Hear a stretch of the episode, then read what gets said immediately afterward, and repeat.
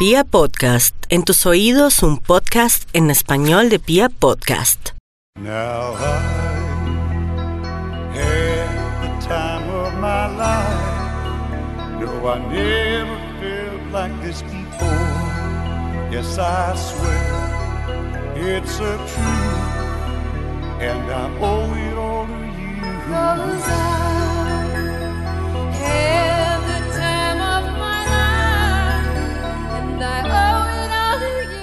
Hola mis chismófolos, soy Carolina Pardo y les doy la bienvenida a un episodio más a Chismes de Película. En el episodio de hoy, por si la canción que estaban escuchando antes no les dijo nada, les voy a hablar de una película de los 80. Esta película nos trae mucho baile sexy, eh, muchas canciones súper reconocidas que llegaron al número uno en el Billboard, pero ante todo nos trae temas muy controversiales, diferencias de clases sociales, aborto y todo desde la perspectiva de la mujer. Sí, mis queridos chismófolos, les estoy hablando nada más y nada menos de Dirty Dancing o el baile caliente. Lo voy a llamar Dirty Dancing porque yo lo reconozco un poco más así, el, el nombre, el baile caliente se me hace un, poquito feo, por no decir que horroroso. Bueno, mis chismófolos les voy a contar un poco de qué se trata esta película más a fondo. Es el verano de 1963 y Francis, Baby Houseman, de 17 años, está a punto de aprender una de las lecciones más importantes de su vida, así como una y otra cosa del baile. De vacaciones en las montañas de Catskill, en el estado de Nueva York, con su hermana mayor y sus padres, Baby muestra poco interés en las actividades del resort en el que se encuentra y, por el contrario, descubre su propio entretenimiento cuando se topa con una fiesta de baile sensual en los cuartos del personal del club. Hipnotizada por los movimientos de baile sexy y los ritmos fuertes, Baby no puede esperar para ser parte de la escena, especialmente cuando ve a Johnny Castle, el instructor de baile del resort, y a Penny Johnson hacer una rutina de baile bastante sensual. La vida de Baby está a punto de cambiar para siempre, no solamente al enamorarse de la música, sino de Johnny, el bailarín del resort, y al verse involucrada con el staff luego de pedirle ayuda a su papá para que salve a Penny después de realizarse un aborto ilegal. Baby se ve obligada a desafiar a su familia para que se den cuenta que ya no es una niña y también que puedan ver que ella puede tomar sus propias decisiones.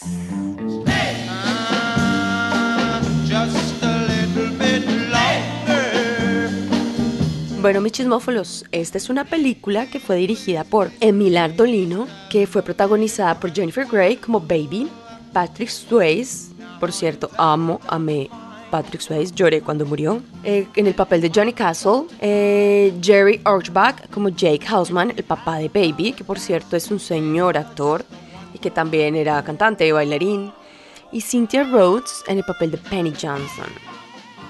Le cuento que esta película fue bastante buena hablando en términos de taquilla. Contó con un presupuesto de 4 millones de dólares para la época, estamos hablando de 1987. Fue estrenada el 23 de agosto de ese año y en el fin de semana de apertura recaudó casi 4 millones de dólares. Con un acumulado mundial de 217 mil dólares, millones de dólares, por supuesto, señores, y a la fecha sigue recaudando dinero. Sus protagonistas, sus directores, sus productores siguen haciendo dinero con esta película. Así de bien le fue. Y fue producida y puesta en cines por Vestron.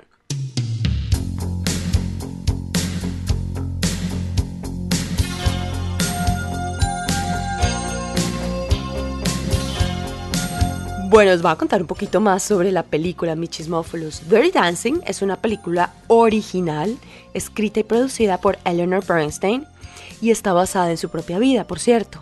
Mis Chismófolos, como en muchas películas, siempre hay una persona que es el corazón de, de esta y en este caso Eleanor es el corazón. Imagínense que a ella de joven, hasta sus casi 30 años, en su familia la llamaban Baby ella viene de una familia judía de Brooklyn, en Nueva York. Su papá era doctor y tenía una hermana menor llamada Francis. Creo que es muy basada en la vida de ella, por cierto. Y cada verano sus papás la llevaban a las montañas de Catskill para pasar sus vacaciones. Adicionalmente, es conocido que Eleanor durante su adolescencia participaba en competencias locales de mambo y le gustaba asistir a fiestas de baile sensuales o dirty dancing. Con su historia en la cabeza y con ganas de contarla, Eleonor buscó un productor que le ayudara a realizar su sueño y su amiga Linda Godley se unió a su idea y después de escuchar su historia sugirió que la película se llamara efectivamente Dirty Dancing. Al principio Eleanor no estaba muy segura, pero Linda estaba 100% segura que iba a ser un completo éxito. Resulta que después de llegar a un acuerdo ellas dos, iniciaron el proceso de hablar con diferentes estudios. Primero lo hicieron con MGM, que medianamente le interesó su historia, pero casualmente en ese momento cambiaron a la cabeza del estudio y todos los proyectos que tenía Linda con MGM se fueron al piso. Obviamente, Dirty Dancing también. El libreto pasó por casi 50 estudios y todos lo rechazaron. ¿Cuál era el problema de este libreto, de esta historia? Primero eran los 80s y los estudios se enfrentaban a una historia hecha por mujeres, narrada por mujeres y era el punto de vista de la mujer. Y para empeorar toda esta situación, trataban el tema del aborto y las diferencias de clases sociales. Mi querido Chismóflus, si en esta época, para el 2020, todavía esos temas son polémicos, imagínense en los 80. Adicionalmente a todo esto, les recuerdo que en esa época también las películas taquilleras, eh, las que llenaban los cines, eran las que tenían adrenalina, balas y por supuesto protagonistas masculinos. Estaban en la cima Top Gun, Indiana Jones, Terminator, Rocky y si seguimos revisando, pocas eran las películas protagonizadas directamente por una mujer. Es más, casi ninguna. Claro, habían películas románticas, pero eran los dos. Y siempre el importante de la historia era el hombre, nunca narrada desde el punto de vista de la mujer. Pero definitivamente esta historia estaba destinada a ser contada. Vestron, una distribuidora de películas de la época, para los que se acuerdan de los cassettes Beta y BH, Vestron era el que distribuía las películas en esos formatos. Gracias a ellos nosotros podíamos rentar esas películas en la tienda de video de la esquina. Y por cierto, ellos decidieron apostarle a esta película. Dijeron, pues, ¿qué más da? Les gustó el, el libreto. Resulta que Michael Cannon, el productor ejecutivo de la película, recibió esta historia y tan pronto la leyó, le encantó. Por cierto, entendió por completo el concepto, ya que él había pasado sus vacaciones casualmente de verano en Cascade y conocía muy bien el ambiente que se vivía allí. Y así empezó la historia de Dirty Dancing.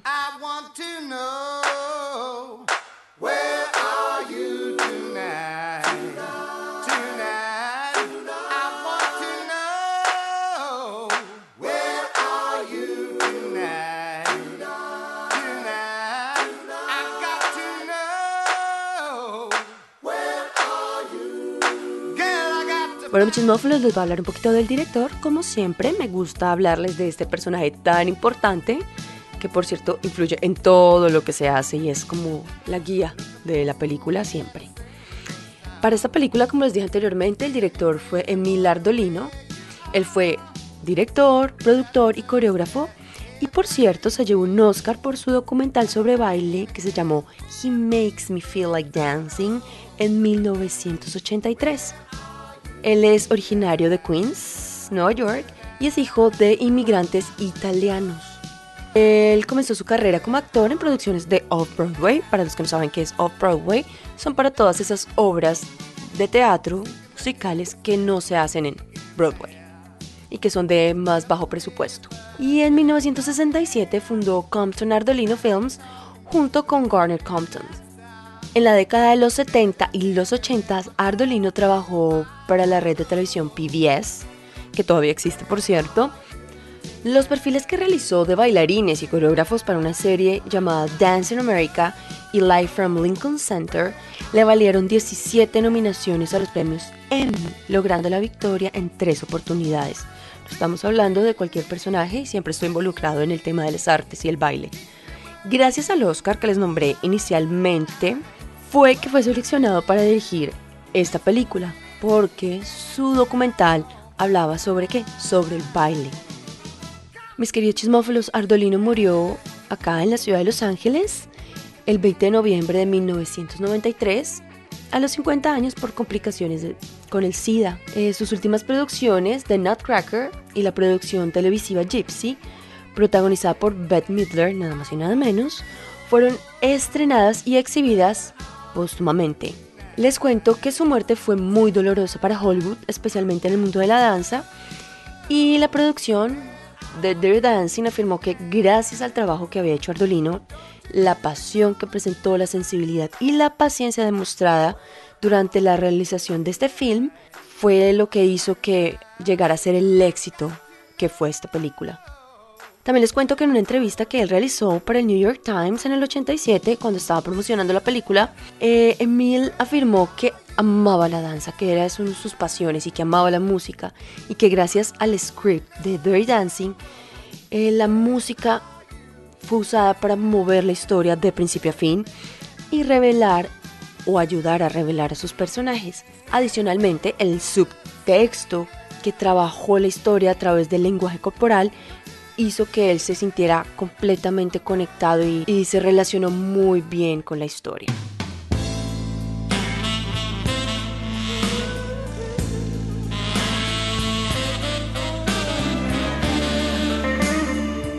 mis chismófolos y obviamente la música y la coreografía fueron casi el centro de esta película.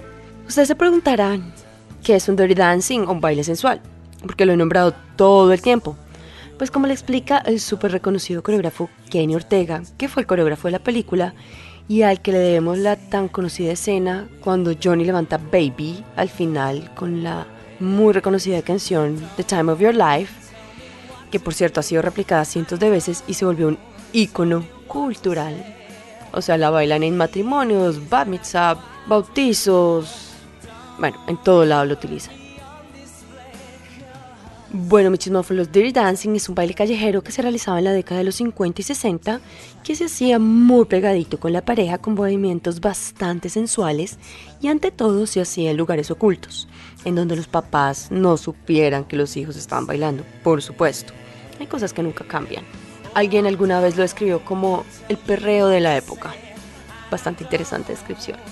Para el baile de esta película, Ortega alguna vez comentó en una entrevista con NPR, que es la radio pública en los Estados Unidos, que él se inspiró para hacer eh, las escenas de Dirty Dancing en la salsa callejera, en el estilo de salsa callejera, en el estilo de salsa colombiano y en algunos pasos de los ritmos cubanos, en el R&B y en el soul callejero y que toda esta mezcla dio como resultado el famosísimo Dirty Dancing en la película.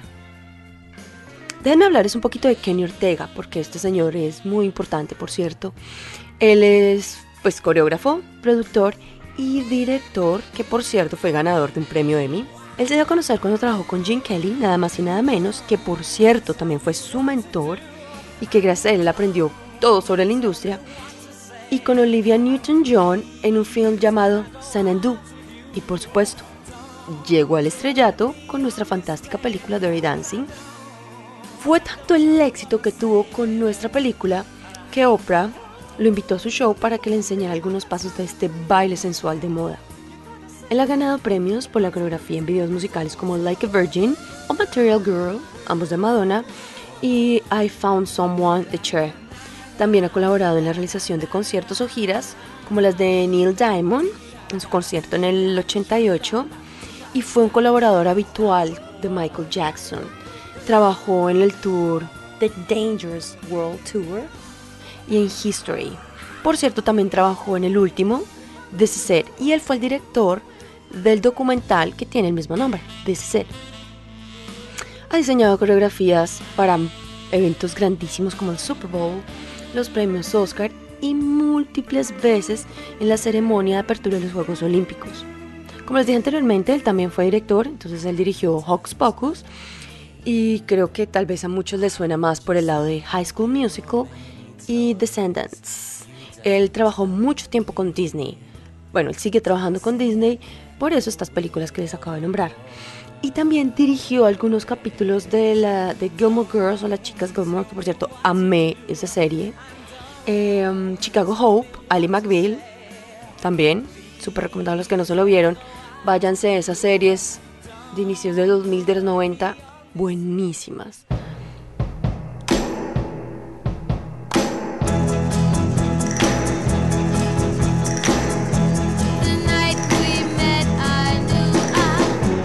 En cuanto a la música, mis queridos chismófilos, Eleanor Bernstein sabía desde el principio qué canciones quería para cada escena, pero ese trabajo tal vez fue el de los más duros y se guardó el presupuesto casi para poder comprar los derechos de esas canciones. No logró tener todas las que quería, pero las logró tener casi para el final de la película.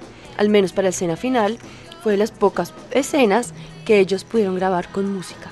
El resto de escenas las tuvieron que hacer con un compás. Trabajo bastante arduo le tocó hacer a Kenny Ortega durante la preparación de la película. Les cuento que esta banda sonora recoge música de los 60s y de los 80s, que por cierto muchas personas no entienden. Este es un recurso bastante común que se utiliza música contemporánea para ambientar una escena que es en un tiempo diferente, tiempo atrás, tiempo adelante, simplemente para darle como otro toque, darle como vida o bueno, otro sentido a la, a la escena.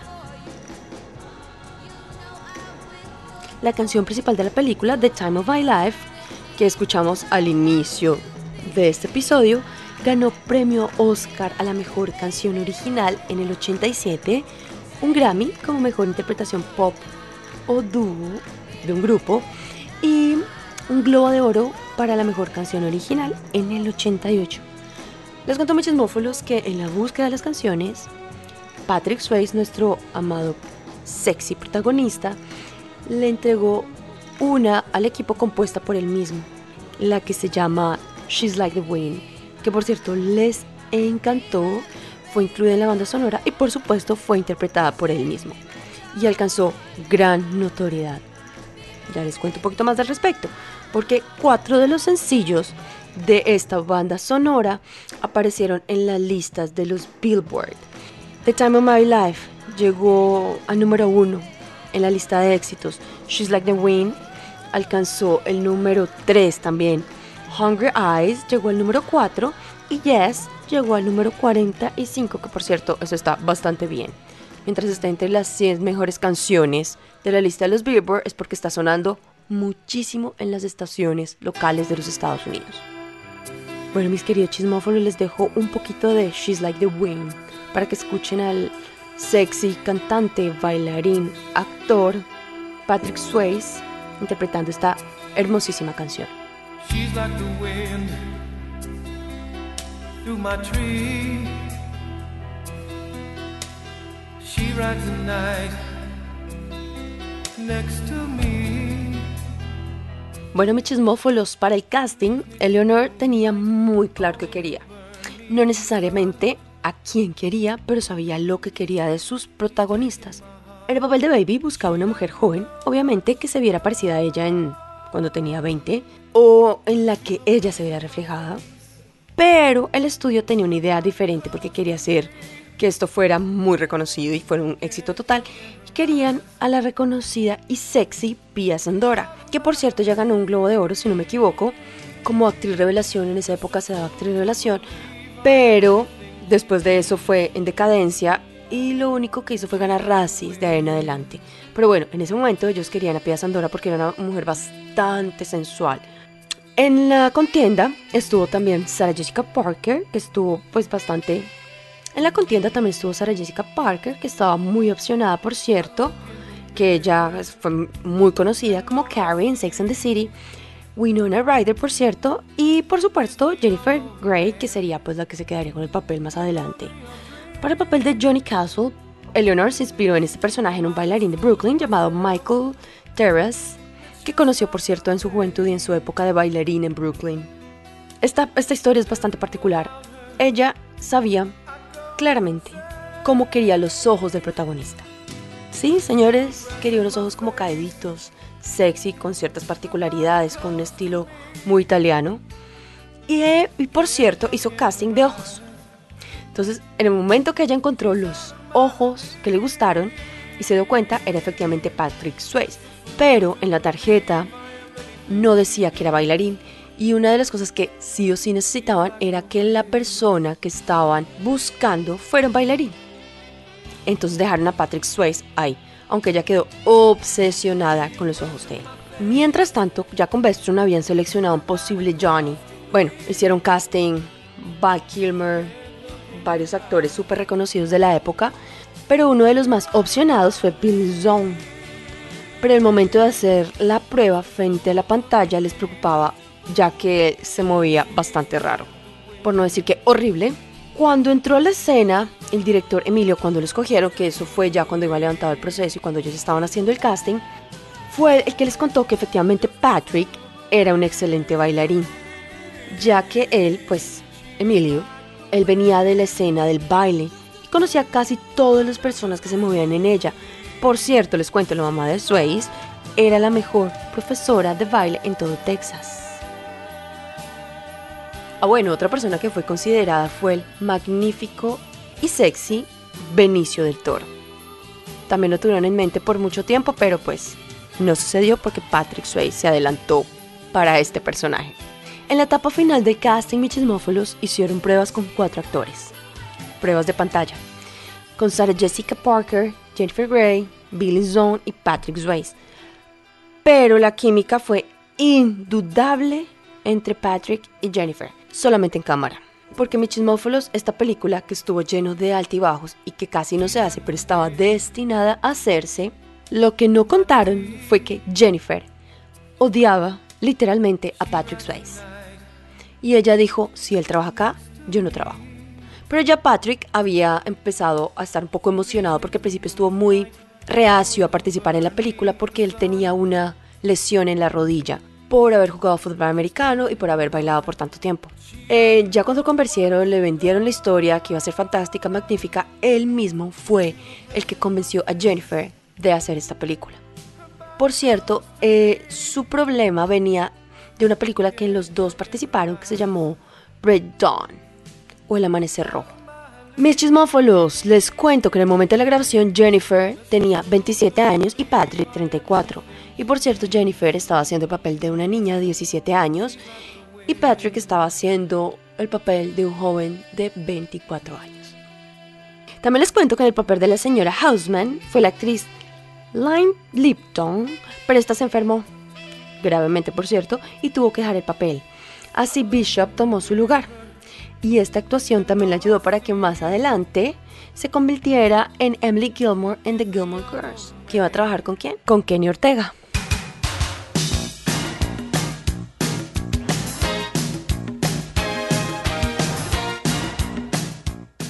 Les cuento que la mayoría de las escenas en las que Baby y Johnny están ensayando fueron los ensayos reales entre Jennifer y Patrick Swayze. En la escena en que transcurre en el estudio de danza en la que Johnny y Baby practican y terminan arrastrándose por el suelo y sincronizan pues como los labios con la canción Love is Strange, les cuento que todo fue espontáneo. Se supone que ese iba a ser un ejercicio de calentamiento para los dos actores, pero Emil tenía esa costumbre de dejar las cámaras rodando porque él veía que entre ellos había como mucha química y mucha magia. Y ante todo detrás de cámaras no como los personajes sino como Patrick y como Jennifer se generó una relación profesor-estudiante porque Patrick era el que sabía bailar. Aunque Jennifer había tenido cierta práctica y había tomado clases de baile no era tan profesional como lo era Patrick otra escena que fue completamente natural fue el momento cuando Johnny está detrás de Baby y él pasa la mano por su axila y se pone de costado. Ella no puede parar de reír. Además, detrás de esa historia está que él estaba estresado porque en ese momento Jennifer había tenido una baja de azúcar y estaba pidiendo queso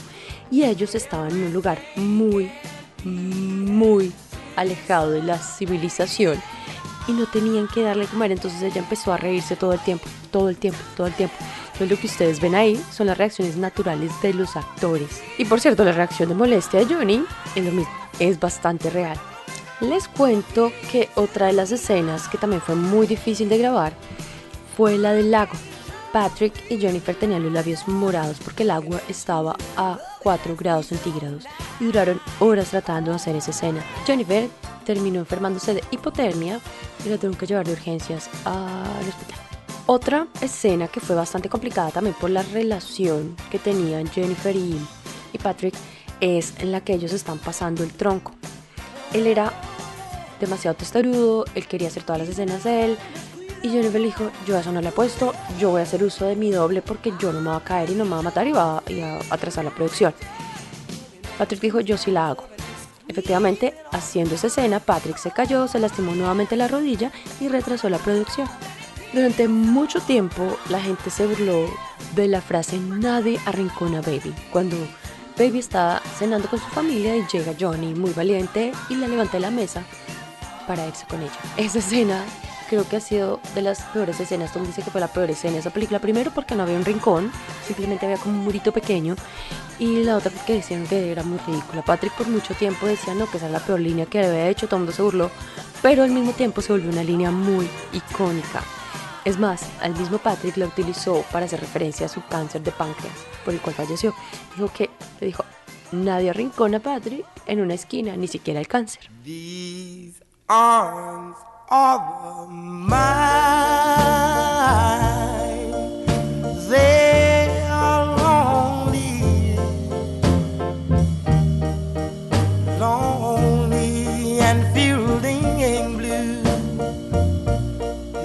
Queridos chismófilos, les cuento que esa película se supone que estaba ambientada en verano, pero la grabaron en otoño, entonces en esa zona donde lo grabaron, claro, al el cambio de estación, las hojas de los árboles cambiaron.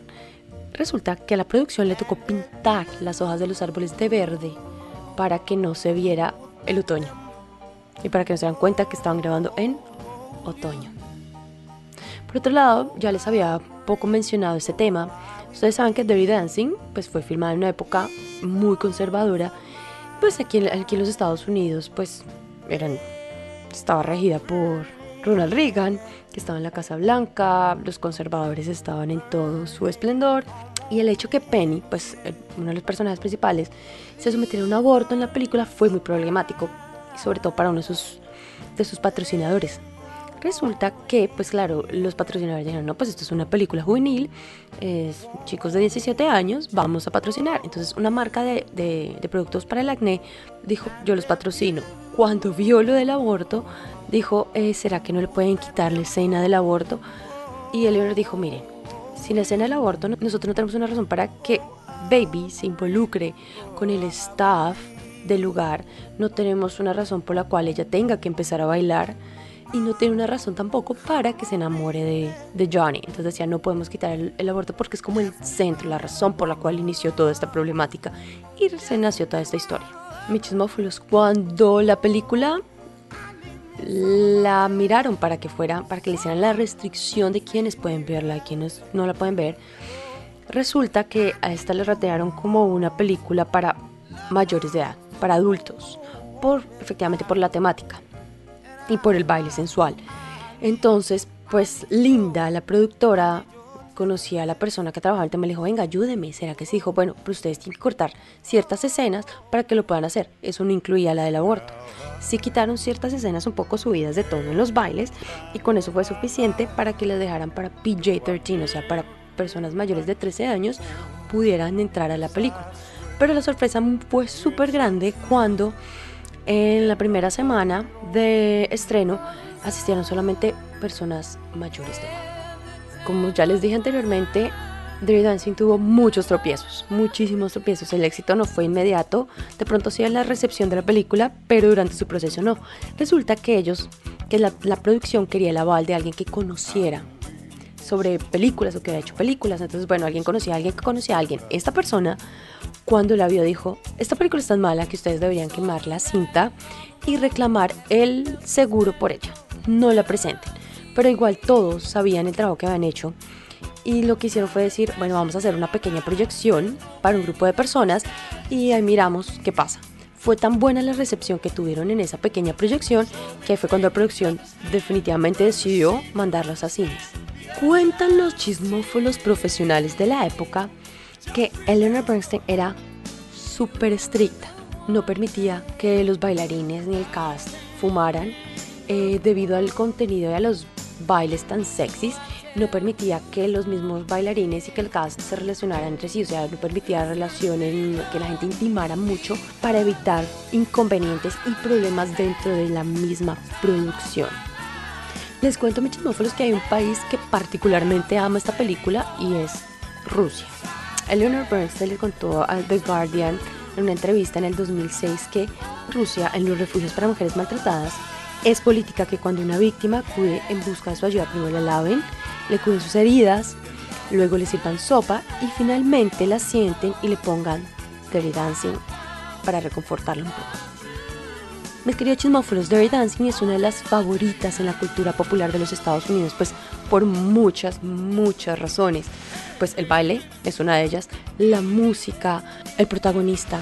Oh por Dios, el protagonista, yo insisto, yo de pequeña amaba Patrick Swayze. Les dije, lloré cuando murió. Sí, lloré cuando murió. Las escenas icónicas de baile, cuando él salta, cuando Baby salta sobre, sobre Johnny, es perfecto. O sea, es una película, tal vez no es la mejor película, no es más perfecta, pero tiene un contenido bastante interesante. Tuvo todos esos elementos que cautivaron a la audiencia y que hasta la fecha la ha hecho sumamente icónica. Han hecho varios remakes uno de los remakes fue Havana Nights, que fue protagonizada por el actor mexicano Diego Luna y que efectivamente Patrick Swayze tuvo un pequeño papel mínimo dentro de esta película que fue pues un poco difícil convencerlo, pero, pero bueno, porque no quería ser parte de ninguno de los remakes.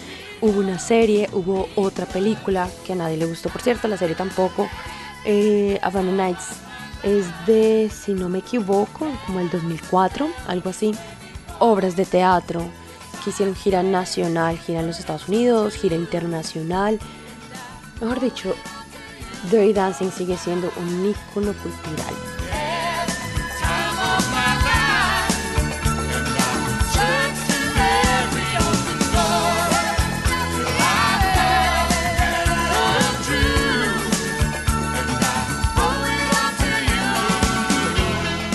Chismófilos, espero que les hayan gustado los chismes que les traje de esta fantástica película Dirty Dancing.